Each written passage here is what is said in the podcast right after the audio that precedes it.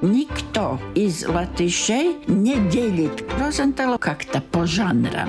Обычно говоря о Райнисе, всегда начинаем со слова «мило». Александр Лейманс говорил, куда ты вообще суешь голову в петлю, там все негативные персонажи. Первые постановки были такие, которые многие даже не понимали, что за история, но интересно и вариации на тему Ева с яблоком и змеем. Это тоже культурный код.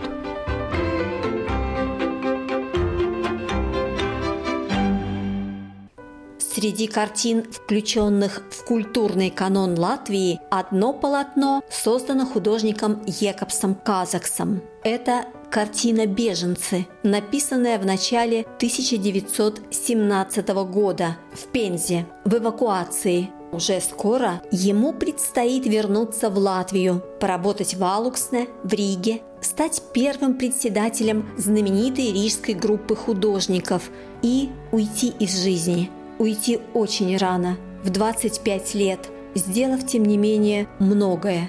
Полотно «Беженцы» – лишь часть наследия – о том, как мальчик, выросший в совершенно простой, бедной рижской семье, смог стать тем, кем стал, мы поговорим сегодня с историком искусств Эдвардой Шмидте.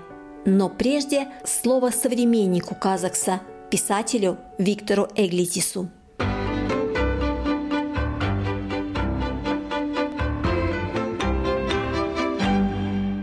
Благодаря стремительной, ищущей натуре и большому таланту, Казакс в короткое время проходит эволюцию от увлечения реалистами, импрессионистами к проторенессансу, ренессансу и дальше к свободному, смелому, яркому творчеству в духе модернизма то, что, погружаясь в столь разные направления живописи, он в каждом искал сущностную, важную для себя особенность, впоследствии помогло ему создать из них собственную комбинацию, свой стиль. Творческая индивидуальность Казакса предопределена его бесстрашным цельным характером. В линиях, красках, образах, во всем. У него непременно должно быть что-то оригинальное, поражающее.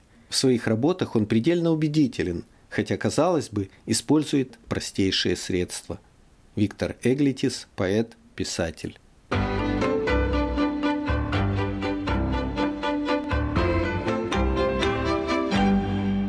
Екобс Казакс родился 18 февраля 1895 года в Риге в семье дворника. Материальные возможности родителей были малы, однако они очень старались дать сыну образование. Так, после начального обучения они смогли устроить Екобса в реальную школу Атиса Кеннинша, весьма престижное учебное заведение, где можно было получить хорошую техническую профессию, но где также преподавалась и живопись. Причем преподавал ее не кто-нибудь, а Юлий Мадерниекс, художник, художественный критик, заметная личность. Кроме того, в реальной школе начинается дружба Екобса и Карлиса Балдгайлиса, ровесника, тоже будущего художника. Друг и учитель в два голоса говорили о таланте Казакса. Именно благодаря им Екобс принял решение поступить в Рижскую художественную школу – причем поступил одновременно с художником, нет, конечно, будущим художником Романом Сутой, вместе с которым они впоследствии будут продвигать модернизм в Латвии.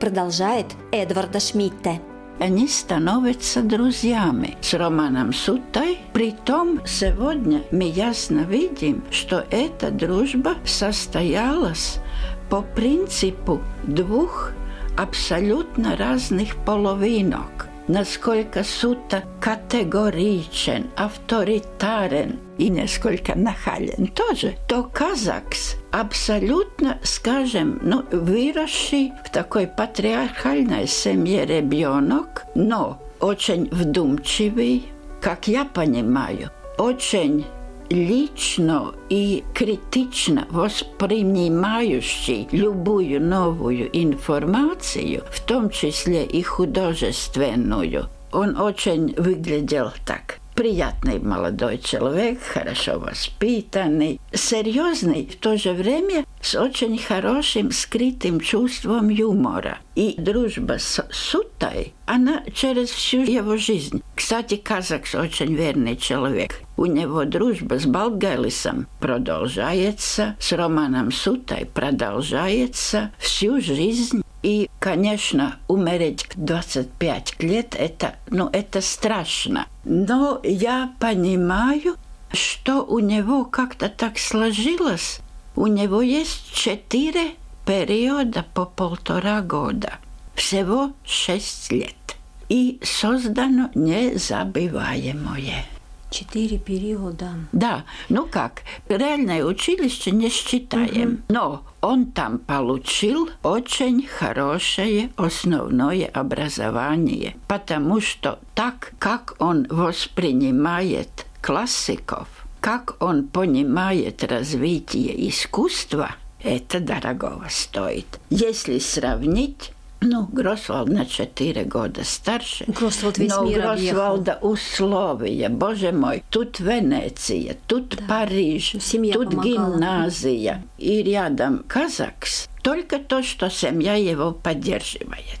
Только то, чисто морально. Материально они ничего особо многого не могли дать. Ну и второе, что практически после Гросвалда он второй такой городской мальчик. Он никогда не будет пейзажистом, и это, наверное, тоже очень значительно. Потому что, как я понимаю, хотя семья патриархальная, но вырасти в городской среде это совсем другое, нежели вырасти в крестьянской семье, как это, скажем, у Валдемара Туане. Вы сказали четыре этапа. Первый этап – это Пенза? Нет, это Рижская художественная а, школа. Художественная. Ну, конечно, полтора, года. полтора года. То есть обучение, пейзаж у Пурвитиса. Ну, там очень большой интерес к импрессионизму. Но он вообще так как бы посмотрел на него, но как-то не очень того воспринял. Рисование, портрет у Тилберга. Он Тилберга как бы не очень-то воспринимает, но хороший рисунок, будь он потом и модернизированный, но четкий рисунок – это все-таки одна из основополагающих частей искусства. Значит, в тринадцатом году с Романом Сутой они поступают. Первый семестр в четырнадцатом году, второй семестр вторая половина 2014 года, третий семестр. И уже в 15 начинается война, и уже беженцы, уже школу ликвидируют, и, как я понимаю, во второй половине 15 года они с Утой решили ехать в Пензу, и в Пензе потом окажутся и Туане, и Многие. Убанс. Культурный код. Как известно, Пензенская художественная школа сыграла большую роль в становлении латышского модернизма. Из-за войны, из-за необходимости эвакуироваться, именно там учились многие члены впоследствии знаменитой рижской группы художников. Пензенская школа имела авторитет среди профессионалов – но не только в классах происходила учеба. Огромное значение имела возможность посетить Петроград и Москву, собственными глазами посмотреть на работы выдающихся мастеров. В Эрмитаже Якобс Казакс был потрясен работами Рембранта, Рубенса, Тициана, Веласкеса. Он влюбился в мастеров старой школы – ну а потом в московских галереях у Морозова и Щукина он увидел современных французских живописцев. Слово историку искусств Эдварде Шмидте. Из Пензы он два раза, по крайней мере, ехал в Москву, и он получает невообразимые впечатления. Казакс и Сута приехали в Москву. Они в первый раз посмотрели галерею Морозова. Современная. И, современная. Живопись. И они увидели ту выставку латышских художников, которая была в Москве в 16 году, которая отражалась и в русской прессе, и очень отмечалась наличие работ молодых художников, в том числе пять картин Гросвалда на тему беженцев. Казак сказал, что он был просто очень впечатлен этими трудами Гросвалда. И еще через несколько месяцев они еще раз едут в Москву, и он увидел галерею Щукина. И тут получилось так, что у Гросвалда эта серая гамма в его картинах с беженцами, она определенно имеет связь с Дереном. Но я понимаю, для казака, для художника очень важна встреча не только с опосредованной передачей каких-то художественных идей, но с оригиналом. То есть он там увидел Дерена, он увидел Матисса, он увидел Пикассо. Это такой отпечаток на всю жизнь. Когда он написал свою самую знаменитую картину «Беженцы»? В Пензе. Пенза. Стипендия там ничегошеньки. Казак поступает на работу. В Пензе латышей было немного. Но так же, как в школе. Да. Угу. Но как в школе эти латышские мальчики держались вместе все. Так держались вместе и эти латышские беженцы. У них есть комитет беженцев, который сотрудничает с Петербургом. Казакс устраивается работать в этот комитет. Сохранились очень занятные акварели, как там эта работа, как люди приходят, уходят, как там беженцев хоронят. Так что свой опыт уже был, Гросвалд уже был, Терен был, и потом уже эти беженцы, где, скажем, там есть и эта угловатость Дерена, и эта серая гамма Дерена. В беженцах это пирамидальная композиция, и фигура справа внизу, тут большие специалисты говорят, это он не мог бы сделать, если бы он не увидел Пикассо.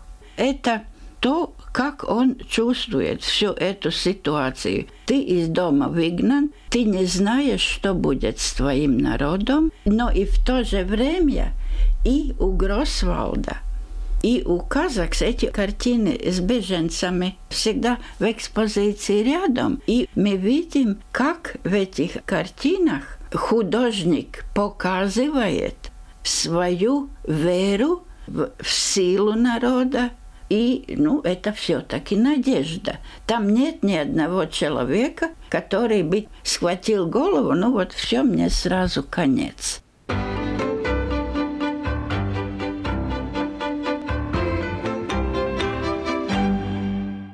Вот что пишет о полотне «Беженцы» искусствовед Даце Ламберга. Профессионально мастерски решена сложная композиция с центром тяжести, фигурами трех женщин в нижней части полотна. Финальный акцент диагонального поля – скрещенные руки пожилой женщины, в которых виден желтый край платочка. Высокая, мощная фигура старика, как символ несгибаемости и силы земледельца, возвышается, словно обломок скалы, над низким горизонтом на фоне серого неба и кроваво-красных облаков. Образ пожилой женщины символизирует духовную мудрость народа, образ молодой матери с ребенком – несокрушимость жизни. В ломаных формах лиц, рук, фигур стариков используется новаторская деформация, необычная для латышского искусства той поры. Однако от мягкой пластики женского тела веет нежностью и гармонией. По сравнению с акцентированной уродливостью, бессмысленностью происходящего, которая свойственна немецким экспрессионистам, образы, созданные Казаксом, олицетворяют веру в лучшее, в будущее, свое и своей родины. Художник говорит об этой вере без патетики, но с пылом эмоционального молодого человека, по мнению которого в искусстве должно быть нечто более глубинное, значимое, оплаченное кровью.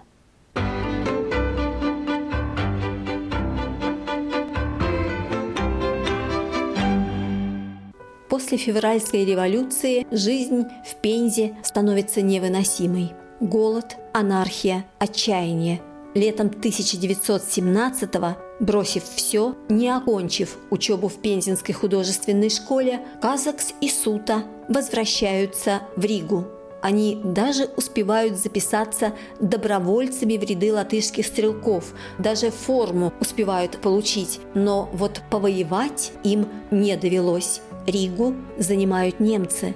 Стрелки отступают, а наши молодые художники остаются в Латвии. Какое-то время Казакс пытается жить в Риге, а потом хороший знакомый Виктор Эглитис предлагает ему переждать смутное время на периферии, в Алуксне. И Екобс едет в Алуксне. Его берут работать учителем в местной школе. Это фактически третий рижско-алуксненский этап в творчестве художника. Продолжает Эдварда Шмидте. Конечно, в Риге жутко, но в Риге Казакс написал великолепную картину «За столом». Родители Да. с сестрой. Да, опять-таки несколько перекликается с Дереном, как там у него, воскресенье, да? Там тоже люди за столом, и стол их как бы и объединяет, и разделяет. Опять картина абсолютно великолепная. Но ситуация в Риге настолько жуткая, что наш в истории искусства так часто упоминаемый Виктор Эглитес. Он его сагитировал. Поэт, писатель. Да, он действительно думает, что в Алуксне у казака будет больше времени для творчества и лучшие условия. И опять казак вляпался по полной программе, потому что там кругом идет война, такие стрелки, всякие стрелки, такой фронт, всякой фронт, обстрелы. И он в этом Алуксне продержался примерно полгода, Я читала самого Казакса, вот за эти неполные полгода там восемь раз сменилась власть. Да, да, пожили раз. спокойно. Но в Алуксне он сделал очень интересное дело. Он там, очевидно, для группы интересентов прочитал свой известный доклад Про Макслу. да, об искусстве, о латышском искусстве. И слава богу, этот доклад сохранился, и он потом был полностью напечатан. Хочу уточнить, вот тот доклад, который он прочитал, друзьям Сута к нему приехал с кем-то в гости, в Алуксне, доклад по Макслу, этот доклад и то, что он писал в Пензе, Манас дома par glezniecību. Мои размышления о живописи, там 55 пунктов. Это не одно и то же? Это разные вещи, но я абсолютно убеждена, что в принципе это у него уже в Пензе полностью сложилось. Казакс очень основательный парень. Он, если что изучает, то досконально. Если свое отношение хочет понять, то старается. Ну, скажем, это прекрасная цитата. Художник, который не желает содержания, то есть своей картине, это только декоратор. Произведение искусства должно быть понятным, но оно должно радовать сердце и разум. То есть казак здесь говорит о том, что произведение искусства должно быть человеком понятым, но оно должно быть и человеком воспринятым. Это из доклада по? Да. Художник должен создать зеркало, в котором отражается природа и жизнь. Эти две составных части. Природа в душе художника преобразилась. Все случайное отброшено и забыто. Художник пишет новый мир, ясный, определенный, простой. Это может быть несколько чуждым для зрителя, но так этот мир был увиден художником. Путь художника ведет к синтезу. И художник создает в своей картине как бы зеркало, которое отражает духовный мир художника. Культурный код. Конце 1918 года многие молодые латышские художники начинают возвращаться в Ригу. Кто откуда? 23 июля 19 года приезжает из Алуксне и Екобс Казакс. Начинается последний этап его жизни. С одной стороны яркий, насыщенный, с другой – трагический.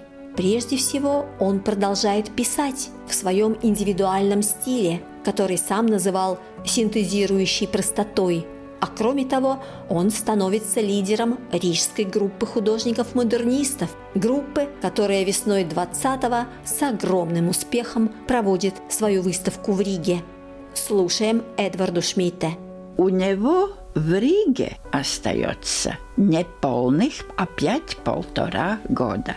Но что меня больше всего и удивляет, и восхищает, они в Риге, значит, уже там в Якоба казармах собрались вместе. Сута, Убанс, Тоне, Швейц, ну, кто-то там еще. Кулме. Отис, конечно, да. Otis с образованием сценография в Петербурге. Убанс и Туне они успели в Бензе полностью окончить курс обучения. Притом у них и основательная Рижская художественная школа. У Суты и у Казака всего этого меньше. И как вся эта группа должна была оценить Казака – что он становится лидером. При том, как я понимаю, у него абсолютно нет такой тяги к лидерству. Очевидно, по разговорам с Казаксом, по его творчеству, они чувствуют ту мощь, которая в этом мальчике есть. Проходит август, и уже в скором времени эта рижская группа, они выпускают альбом литографии. Но самое эффектное – это, конечно, выставка группы рижских художников в Рижском э, городском музее. Городском да. музее. Это и... в марте 20-го выставка. Большой интерес и вообще полный триумф. Их покупают. В общей сложности на 100 тысяч, по-моему, купили. Ой, мне про эту выставку, это такой шик и блеск. Я нашла, был такой оперный певец Марис Ветра – и он, когда уже после войны был в Америке, он писал свои воспоминания. И вот в двадцатом году он ученик в том доме, где теперь Рижская вторая гимназия. И у него рисование преподает Валдемар Стоне, один из этой группы. Он в Тоне чуть ли не влюблен одевается элегантно, с учениками разговаривает и преподает прекрасно. И Марис мчится на эту выставку, на открытие. И он, конечно, работы моего учителя там будут. А там у Тона эти женские портреты с этими условными лицами, как говорится, без носов. Мальчик остолбенел – Туна им, очевидно, ничего о современном никаком не рассказывал. И поскольку мальчик очень любознательный, он не отходит от этих картин, ему интересно, что будут говорить взрослые люди. И он видит, что в основном та публика весьма такая непонимающая. И в какой-то группе посетителей прозвучало интересное определение, какой тут абстрактный нос в этой картине. И это как пошло, и через некоторое время уже публика знала, чему в этой картине восторгаться. Ну, как этот восторг был зажжен, так он и пошел Пурвитис поддержал очень с материальной стороны. Музей закупил работу много. Он да. подал пример. Но потом загорелся весь этот скандал с Тилбергом и Заринчем. И тут вся эта ситуация настолько неоднозначная. Я не знаю, сколько в этом противостоянии художественных убеждений или сколько материальных убеждений Но на всю эту акцию Зариня и Тилберга, которая могла бы остаться интересным мероприятием нашим искусства, навечно легло это пятно смерти Казакса.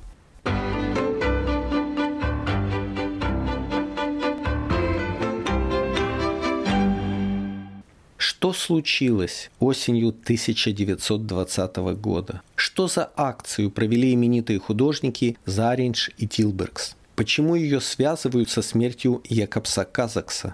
Эта акция вошла в историю латышского искусства под названием «Каспарсаниада», Возмущенные успехом, в том числе материальным, группы художников-модернистов, их коллеги, приверженцы искусства классического, провели в начале октября выставку своих работ, написанных специально для этого случая, сделанных быстро, с наскока, в духе модернизма. Было заявлено, что автор всех картин – художник Каспарсон. А потом, в конце октября, в Рижском латышском обществе Заринж и Тилбергс провели обсуждение, как они заявили, острых проблем современного искусства, на котором попросту высмеяли модернистов. Более того, прямо там, на обсуждении, несколько художников принялись малевать пародии а модернизм. Ни Казаксу, ни Сути, а оба они пришли навстречу, слова не дали. Расстроенный Казакс выскочил на улицу и сильно простудился в тот вечер. Тут надо заметить, что здоровье у него было слабое. Он болел туберкулезом, Простуда оказалась роковой. Он слег и больше не поднялся. 30 ноября 1920 года Якобса Казакса не стало.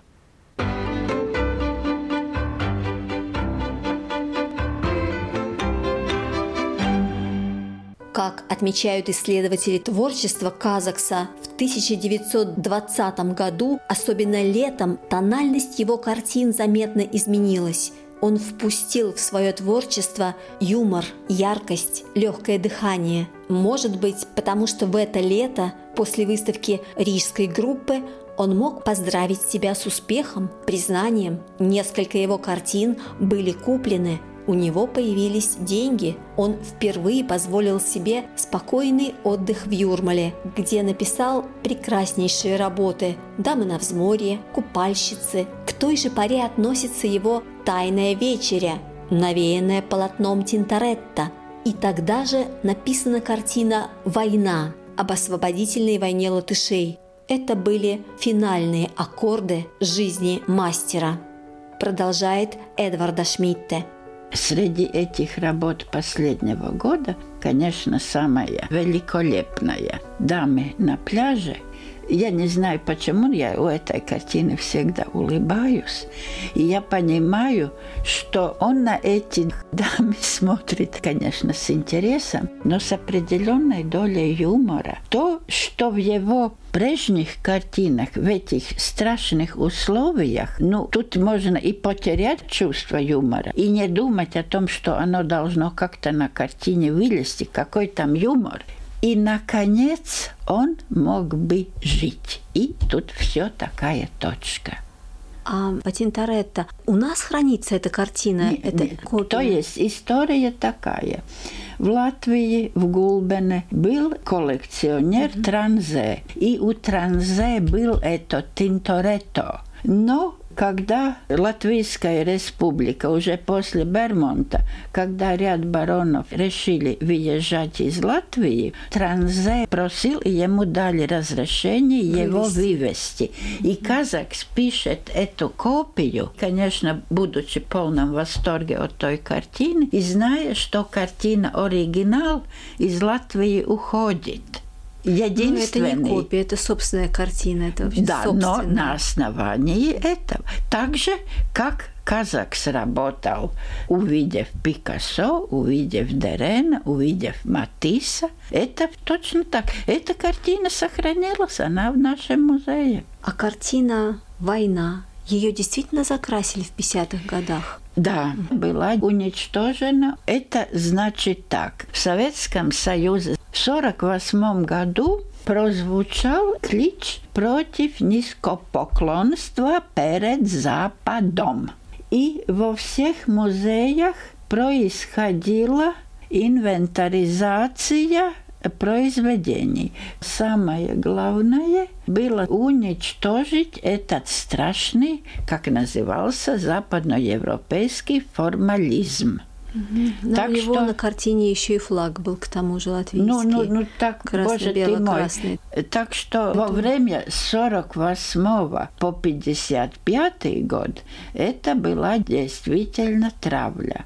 Угу. Ведь в экспозиции не было ни одной картины Гросвалда, ни одной картины Романа Сута, не говоря о тех, которые художники эмигрировали. Так что это все, это было страшное время. Казак составил огромную память по себе, прожив 25 лет. Да. Благодаря натуре своей вдумчивости, таланту. Мы мало упоминали, но у него очень интересные, очень разные автопортреты. Действительно, это не просто, что я смотрю на свое лицо, но я стараюсь понять что-то о своей сущности в это время. Я вообще-то считаю, что если бы в музее был один маленький выставочный зал, ну такой маленький, ну хоть бы 40 квадратных метров, и там была бы выставка автопортретов Казакса. Это было бы шикарное дело. Что касается автопортретов Екобса Казакса, собранных вместе, рядом, в 2025 году исполнится 130 лет со дня рождения художника. Национальный художественный музей наверняка будет отмечать. Возможно, так и сделает. На этом сегодня все. Вела передачу журналист Рита Болотская. Встретимся через неделю. Культурный код.